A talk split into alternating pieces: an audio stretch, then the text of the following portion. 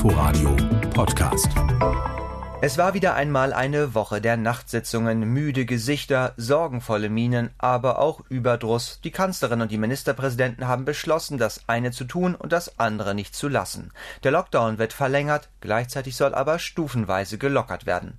Wir schauen in den nächsten Minuten genauer hin, welchen Weg Berlin und Brandenburg durch die und hoffentlich auch aus der Krise einschlagen wollen und wie es in der Region vorangeht mit Schnelltestungen und Impfungen. Das alles jetzt in unserem landespolitischen Wochenrückblick, die Debatte in Berlin und Brandenburg. Ich bin Jan Menzel, herzlich willkommen. Brandenburg ist zuletzt bei Corona-Lockerungen immer ein paar Schritte vorausgegangen. Anders als beim Nachbarn Berlin durften schon wieder alle Grundschülerinnen und Grundschüler in die Schule kommen und auch Pflanzenmärkte konnten ab dem 1. März Primeln und Co. verkaufen. Gestern hat die Landesregierung über weitere Öffnungen und Perspektiven beraten. Oliver Schosch fasst zusammen und blickt voraus. Die ersten Lockerungen gibt es ab Montag. Dann dürfen körpernahe Dienstleistungen wieder angeboten werden, zum Beispiel in Kosmetikstudios.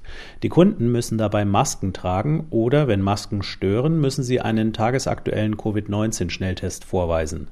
Ab Montag können in Brandenburg auch Baumärkte öffnen und der Einzelhandel. Allerdings muss man sich da zum Einkaufen voranmelden.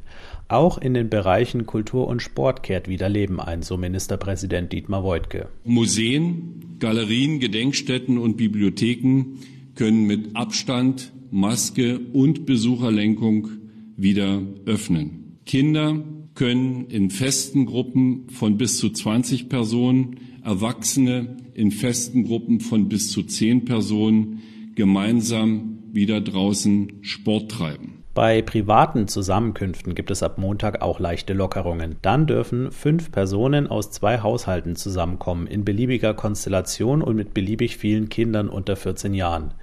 Ab dem 15. März gibt es neue Perspektiven für Schüler. Dann gibt es Wechselunterricht auch in den weiterführenden Schulen, so Brandenburgs Bildungsministerin Britta Ernst. Wir werden wie im Bereich der Grundschule den Schulen eine große Flexibilität zubilligen, wie sie den Wechselunterricht organisieren können. Es gibt die Möglichkeit, wochenweise zu wechseln. Es gibt die Möglichkeit, das beliebte Montags-, Mittwochs-, Freitagsmodell anzuwenden. Und es gibt auch die Möglichkeit, Schichtmodelle anzuwenden. Und mit diesem Schritt sind alle Schülerinnen und Schüler wieder in den Schulen. Man muss sich vergegenwärtigen, dass ja die Kinder seit Mitte Dezember die Schulen nicht mehr betreten haben und das ist eine erhebliche lange Zeit. In Brandenburg gibt es aktuell sehr unterschiedliche Inzidenzzahlen und dennoch gelten die Regeln landeseinheitlich, um keine zusätzlichen Reiseaktivitäten zu provozieren.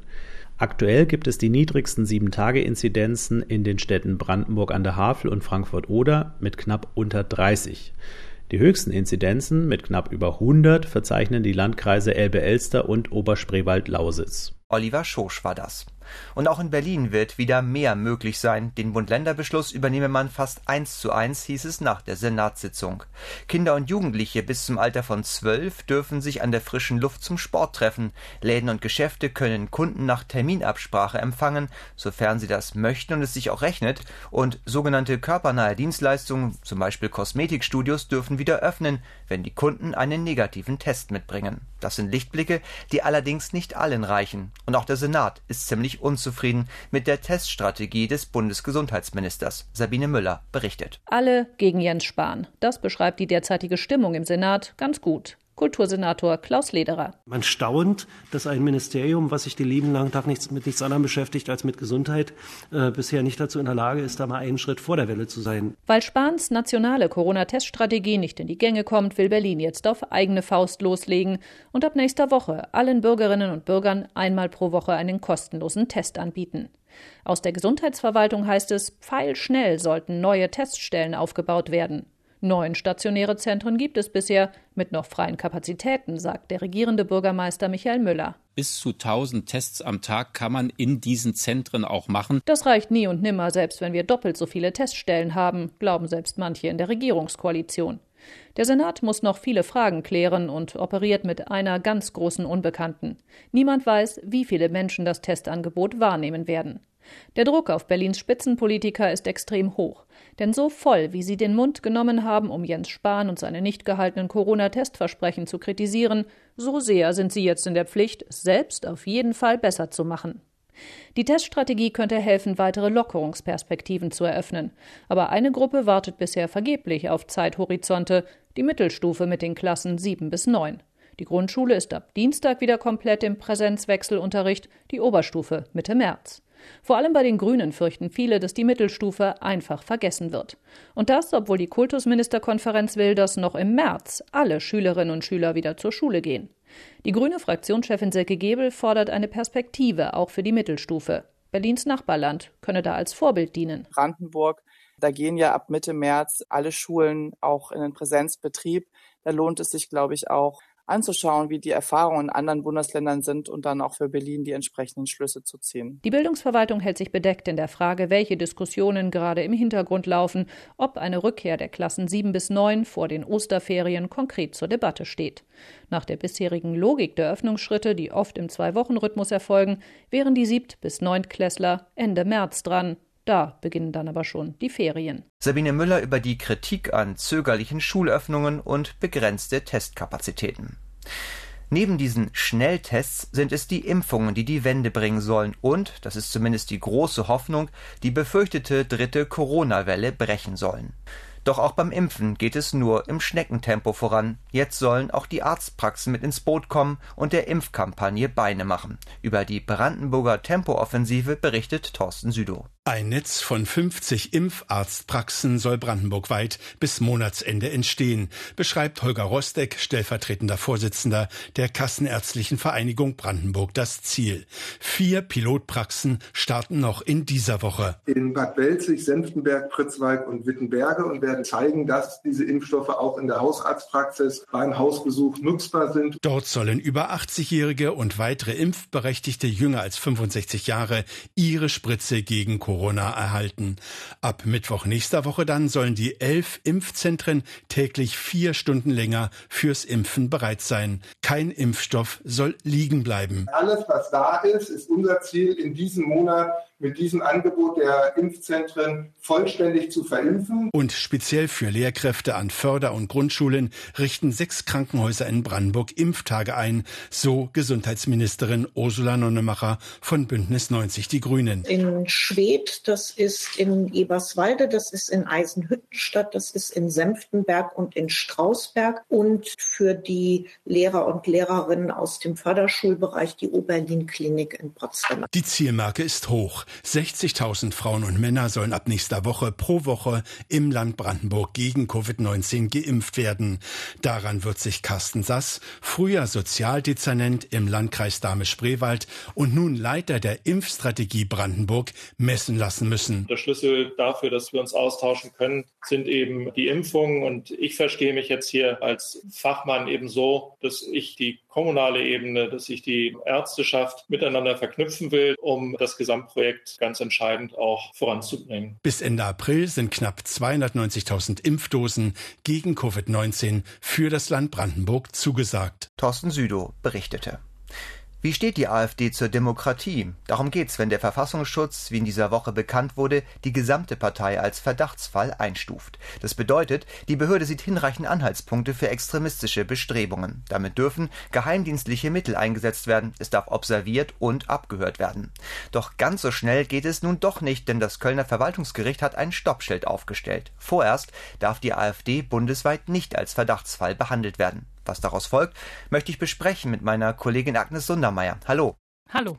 Agnes, die AfD feiert nun diese Gerichtsentscheidung. Ist der Optimismus begründet oder muss die Partei weiter ernsthaft damit rechnen, Verdachtsfall zu werden? Naja, die Entscheidung des Verwaltungsgerichts ist keine grundsätzliche Absage, dass die AfD nicht als Verdachtsfall eingestuft werden kann, auch wenn die AfD das natürlich jetzt so auslegt und auch ähm, feiert. Ähm, Hintergrund ist, dass die AfD schon vor der Entscheidung des Verfassungsschutzes gegen ihre mögliche Beobachtung klagt. Und da steht eine Eilentscheidung aus. Und dazu hatte der Verfassungsschutz äh, seine Zusage gegeben, vor der Gerichtsentscheidung nicht öffentlich zu machen, ob die AfD zum Verdachtsfall wird. Und jetzt ist eben das Ganze vorzeitig bekannt geworden, ist ja an die Presse durchgestochen worden. Und nun sagt eben das Gericht, jetzt haben wir eine andere Situation. Der AfD könnte ein Nachteil entstehen, bevor dieses Eilverfahren nicht gerichtlich entschieden ist. Und deshalb gilt jetzt, bis zur Entscheidung darf die AfD nicht als Verdachtsfall eingestuft werden. Sie kann es aber noch, wenn das Eilverfahren entschieden ist. Es gibt ja auch in der Berliner AfD einige Zerrüttungen. Die Mehrheit in der Fraktion möchte, dass die Partei als ja, rechte, aber bürgerlich-konservative Partei wahrgenommen wird. Es gibt aber auch etliche, die mit dem Höcke-Kalbitz-Flügel sympathisieren. Welche Auswirkungen hat äh, bzw. hätte die Einstufung als Verdachtsfall auf diesen innerparteilichen Machtkampf? Ja, gar keine besonders großen in meinen Augen. Zum einen wurde mir parteiintern gesagt, dass man mit dieser Entscheidung, bundesweit zum Verdachtsfall zu werden, schon lange gerechnet habe. Und zum anderen rühren die ähm, Zerrüttungen meiner Meinung nach weniger daher, dass es eben Flügelanhänger und äh, sogenannte Gemäßigte gibt. Für Streit sorgen, sorgen meiner Meinung nach eher machtpolitische Grabenkämpfe. Also in der Fraktion gibt es eben zwei Lager.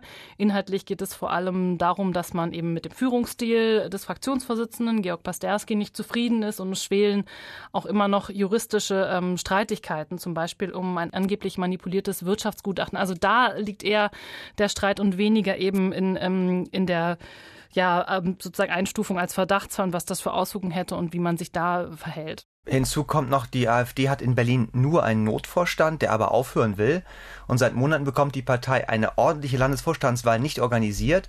In dieser Woche haben zwei Altvorderer erklärt, dass sie noch einmal das Ruder übernehmen wollen. Georg Pasterski angesprochen schon und Beatrix von Storch wollen als Landeschefs kandidieren. Was steckt dahinter? Na, aus meiner Sicht steckt dahinter in erster Linie, dass die Partei ein äh, ernstzunehmendes Personalproblem hat und sich eben sonst niemand anderes gefunden hätte, der auch klar mehrheitsfähig ist. Also Partei parteiintern haben wir auch gehört, dass die beiden wirklich als die einzigen ernstzunehmenden äh, Kandidaten äh, ge gewertet werden. Und Gottfried Curio, der sich ja auch noch eine Kandidatur offen lässt, der ist eben zwar als äh, Hardliner und äh, Redner an der Partei sehr beliebt, aber gilt parteiintern nicht als besonders guter Integrator und Organisator. Und das können aber wiederum Pasterski und von Storch, die ja den Landesverband eben schon mal bis 2017 geführt haben. Und eine Doppelspitzenkandidatur ist es sicherlich deshalb geworden, weil keiner von beiden es sich aufbürden will, das Amt allein zu übernehmen. Also beide stecken ja schon in politischen Ämtern. Beatrix von Storch im Bundestag, Georg Pasterski als Berliner Fraktionsvorsitzender. Und ähm, so eine Doppelbelastung allein zu tragen, das wollen sich sicherlich beide eher ersparen. Vielen Dank. Einschätzungen meiner Kollegin Agnes Sundermeier waren das. Viele Menschen sind Lockdown-müde, so heißt es immer wieder. Vor allem die Ausgangsbeschränkungen zerren in vielen Familien an den Nerven, gerade wenn diese Familien auf engem Raum zusammenleben. Lockdown-Müdigkeit ist allerdings noch das geringste Problem. In etlichen Haushalten kommt es auch vermehrt zu Gewalt. Die Schattenseiten des Zuhausebleibens. Die Gewaltschutzambulanz der Charité und Berlins Justizsenator Dirk Behrendt haben dazu neue Zahlen vorgestellt. Thorsten Gabriel kennt sie. Dass der Lockdown zu mehr häuslicher Gewalt führt, ist seit längerem schon mehr als eine Befürchtung.